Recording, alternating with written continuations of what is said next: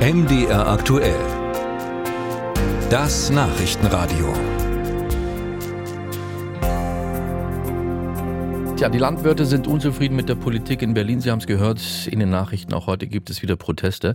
Aber auch die Haus- und Fachärzte in Deutschland klagen über zu viel Bürokratie und zu wenig Geld für ihre Leistungen und sind unzufrieden.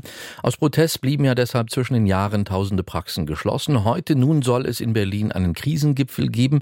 Dann werden am Tisch sitzen der Bundesgesundheitsminister Karl Lauterbach und Vertreter der Ärzteschaft. Marius Rudolph schaut voraus. Der Ärger bei den Ärzten ist groß vor allem über die Bezahlung. Zentrales Thema beim Krisengipfel wird deshalb die Abschaffung der festen Budgets für Arztpraxen sein, sagt Dirk Heinrich vom Spitzenverband Fachärzte Deutschland, der selbst auch HNO-Arzt ist. Wir haben einen bestimmten Betrag sozusagen im Quartal zur Verfügung ähm, und wenn wir Leistungen erbracht haben und das Geld weg ist, danach gibt es kein neues Geld mehr.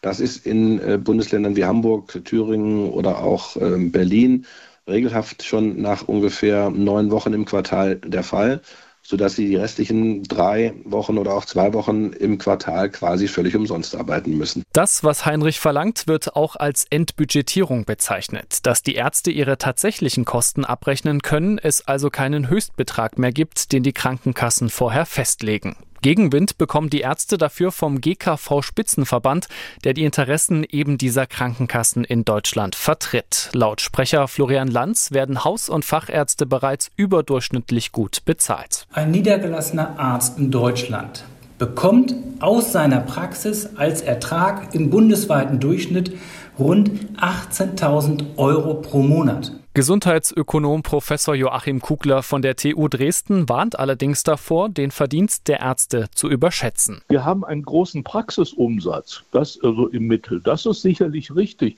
aber das sind ja die durchlaufenden Kosten letztlich. Ne? Das landet ja nicht in den Portemonnaies von irgendjemandem, sondern das sind die Investitionskosten oft, die da getragen werden müssen. Der zweite große Schwerpunkt des Krisengipfels ist die Bürokratie. Die nimmt immer mehr Überhand im Arbeitsalltag Tag der Ärzte, sagt der Leipziger Hausarzt Stefan Windau, der auch Vorsitzender der Vertreterversammlung der Kassenärztlichen Vereinigung Sachsen ist. Es geht nicht um die Arbeit, über die wir uns beschweren, auch nicht um die Menge der Arbeit, sondern es geht um den Anteil an sinnloser Arbeit, mit der wir so in Seiten der Politik belastet werden. Unterstützung bekommt er dabei von der Landesärztekammer Sachsen. Deren Präsident Erik Bodendieck bezeichnet die Situation in den Praxen als prekär. Es ist mindestens um zwölf, wenn nicht sogar fünf Minuten nach um zwölf. Wir haben schon 2019 Vorschläge zum Thema Entbürokratisierung gemacht, die nicht aufgenommen worden sind. Und auch jetzt sind die Maßnahmen, die wir sehen, eher halbherzig. Auch hier ist der GKV-Spitzenverband anderer Meinung. Sprecher Florian Lanz sagt, es ist keine unnötige Bürokratie, das ist notwendige Bürokratie. Der Gesundheitsökonom Professor Joachim Kugler von der TU Dresden erwartet, dass es bei dem Krisengipfel ähnlich konfrontativ zugehen wird. Die Vorzeichen dafür wurden bereits gesetzt. Ärztevertreter Dirk Heinrich hat im Vorfeld mit längeren Praxisschließungen gedroht, sollte Gesundheitsminister Karl Lauterbach beim Gipfel keine Zugeständnisse machen.